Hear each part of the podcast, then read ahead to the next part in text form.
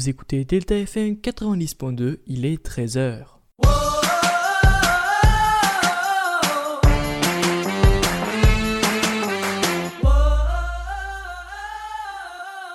Bonjour LP2I, bienvenue, moi c'est Alex et aujourd'hui émission particulière comme, comme vous le savez, à cause du coronavirus nous devons rester chez nous, donc euh, nous ne pouvons pas être présents au lycée pour enregistrer dans le studio.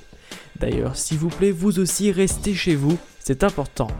Enfin bref, cette semaine notre invité est Elouen, il interviendra dans l'émission un peu plus tard car juste avant, le journal météo du jeudi 19 mars 2020 présenté par Luna. Salut à tous, j'espère que vous allez bien. Donc concernant la météo, Poitiers et Johnny-Marigny sont globalement ensoleillés. Les températures seront assez agréables. Donc pour Poitiers et Johnny-Marigny, il fera 20 degrés. Et euh, donc demain, on fêtera la Saint-Herbert et ce sera le début du printemps. Merci Luna. Cette semaine, nous ne pourrons pas vraiment débattre car chacun enregistre depuis chez soi en différé. D'ailleurs, cet extrait pour ma part est enregistré un jour à l'avance. Mais si vous voulez toujours participer à l'émission en tant que chroniqueur ou juste pour présenter un simple sujet, vous pouvez toujours nous contacter sur notre page Instagram bonjour-du-bas et le P2i. D'ailleurs, à partir de cette semaine, nous accueillons une nouvelle chroniqueuse, Geneba, qui était notre invitée la semaine dernière. Malheureusement, elle ne pourra pas être présente aujourd'hui. Cependant, Oriane et Anaël sont toujours là, vous les entendrez tout à l'heure. Bonjour les P2I, épisode 10, nous sommes partis. Anaël, tu peux faire ta chronique. Bonjour, et oui, aujourd'hui je fais une chronique et non un quiz. Pour cette chronique, je vais vous parler du réchauffement climatique, principalement sur la banquise. Oui, on a déjà fait des émissions sur le réchauffement climatique, mais quelqu'un m'a fait beaucoup aimer ce sujet, donc je voulais vous en parler plus précisément sur la banquise. Car oui, hier j'ai regardé l'émission du sauvetage de Mike Horn. Il y avait plein d'informations sur le réchauffement climatique, super intéressant, ça m'a donné envie de faire ma chronique là-dessus. Nous allons commencer par un point qui n'est pas trop banquise, mais quand même, la couche de zone. Et oui, vous le savez presque tous, mais il y a un trou dans la couche de zone. Ce trou a été découvert dans les années 80. Après cette découverte, un pacte a été créé pour interdire le gaz qui provoque le trou de la couche de zone. Au début, il n'y avait que les trois quarts du monde, maintenant il y a le monde entier dans ce pacte. En 2019, il a été constaté que le trou avait diminué. Si tout continue comme aujourd'hui, en 2069, il devrait ne plus avoir de trou dans la couche de zone. N'est-ce pas génial? Et si? Depuis le début des années 1980, la quantité de glace sur Terre diminue chaque année. Celle-ci se trouve à différents endroits sur la planète et sa fonte n'a pas les mêmes impacts sur le climat en tout lieu. Dans les hautes montagnes, la surface recouverte par la glace tend à diminuer et le manteau neigeux est présent sur un temps de plus en plus court chaque année.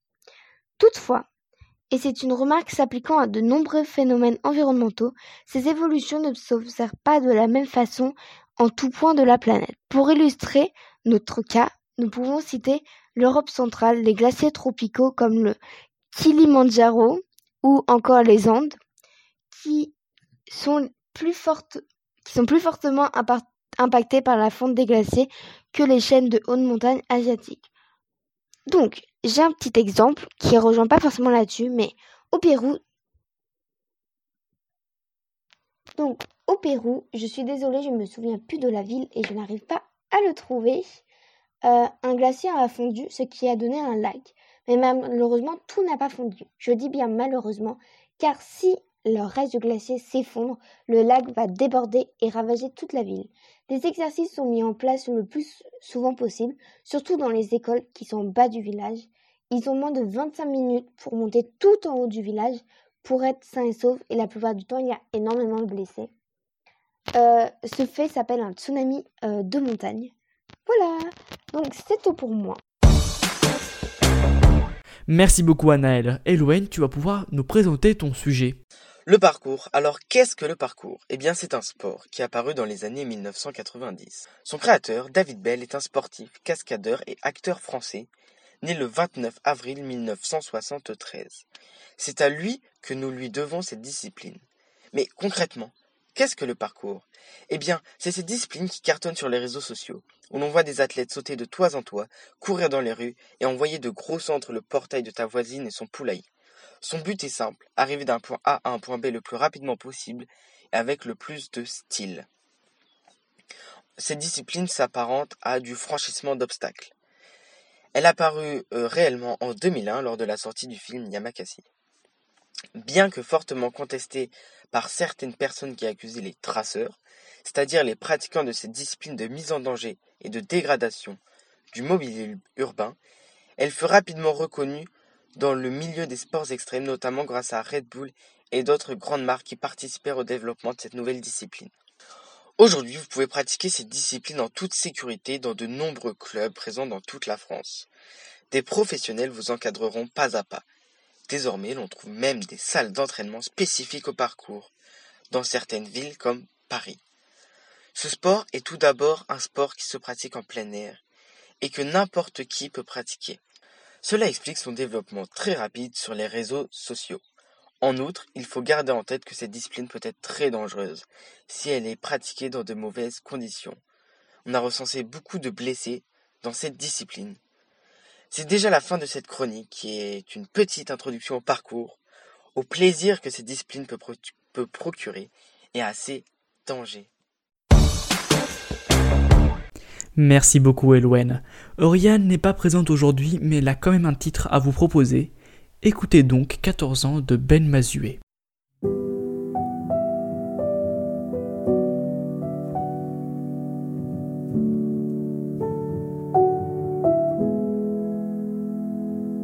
14 ans, limite 15, ce soir elle a de grands projets. 14 ans mais très bientôt 15.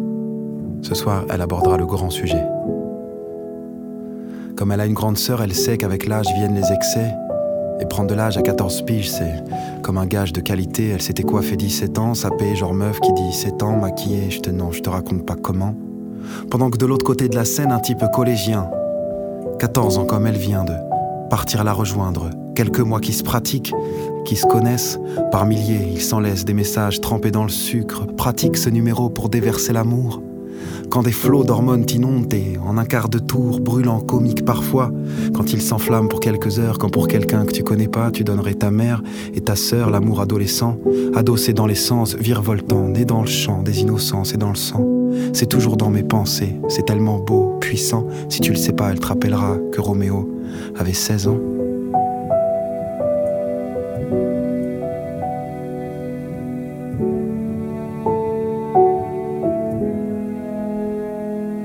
Alors le voilà dévalant l'avenue du 11 novembre. La voilà l'attendant, docile et tendre. Elle aime qu'il l'aime, il aime grandir. Il aime qu'elle vienne de loin juste pour le voir sourire, qu'elle dit elle a déjà ses mains qui traînent presque au-dessus des fesses. Il tremble comme une feuille à chaque caresse.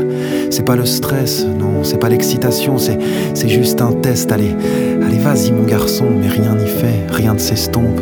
Un peu plus tard, pour réduire les effets, il se cachera pour faire des pompes. On lui a tellement dit, faut pas forcer la main des filles, il faut les protéger. Qu'à l'heure de faire l'amour, il réalise qu'en fait, c'est lui l'objet.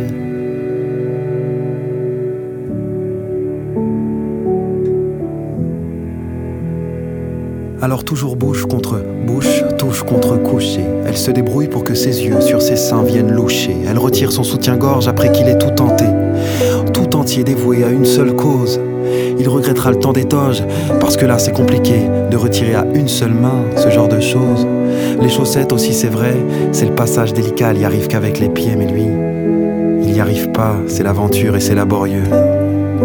Mais c'est le temps et sa cambrure qu'ils tiennent dans leur petit jeu. Maintenant qu'on en est là, sous les draps, le reste n'est qu'animal. Elle sera courageuse, il fera tout pour qu'elle n'ait pas mal. Il a les yeux plus ouverts que jamais. Pourtant, c'est le noir complet, deux fois en dessous, trois fois au-dessus.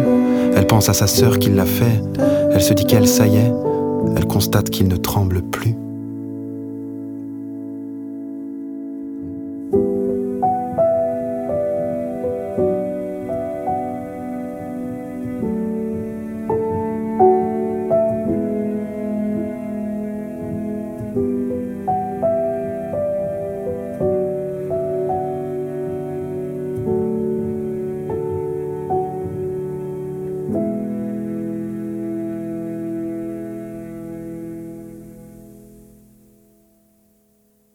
Vous venez d'écouter 14 ans de Ben Mazué sur Delta FM 90.2. Merci beaucoup Ariane pour cette proposition. C'est maintenant le moment de la chronique Internet Meme Review. Est-ce que vous savez que vous êtes devenu un mème sur les, les réseaux sociaux? Un mème? Oui, un phénomène web.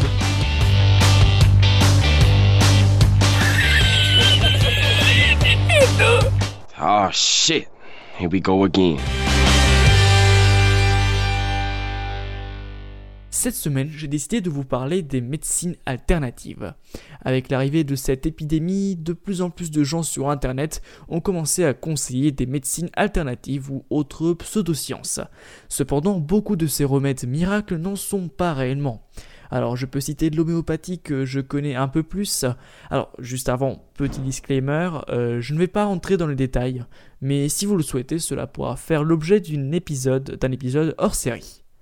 Donc euh, comme je disais, l'homéopathie est par beaucoup considérée comme une alternative aux produits pharmaceutiques viables. Cependant, je tiens à vous rappeler que si l'État va arrêter de rembourser ces produits à partir du 1er janvier 2021, c'est bien pour une raison. L'homéopathie, c'est de l'arnaque. Alors pour ceux qui ne savent pas comment ça marche, je vais vous expliquer. De façon très simplifiée, bien sûr. Alors l'homéopathe, il prend une certaine quantité de cette maladie qu'il souhaite traiter et il mélange avec 99 fois cette même quantité d'eau. Puis il renverse tout. Et il remet 100 fois cette quantité d'eau. Puis il renverse. Et ça, des dizaines, centaines, voire milliers de fois. Puis il rajoute des sucres et met ça sous forme de petites billes. Et paf, ça fait de l'homéopathie. Alors que c'est de l'eau. Perso, euh, je fais la même chose quand je fais la vaisselle. Genre, euh, j'ai un peu de coca au fond du verre, tu vois. Je mets de l'eau, je renverse, puis je remets de l'eau, puis je renverse, et ainsi de suite. Bon, après, je mets pas du sucre dans mon eau à la fin, c'est vrai, je suis un faux homéopathe.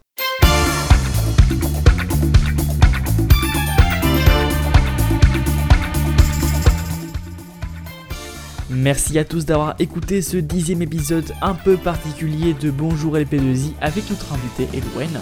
Merci à Anaël et Luna d'avoir joué le jeu et d'avoir quand même fait l'émission malgré le contexte actuel.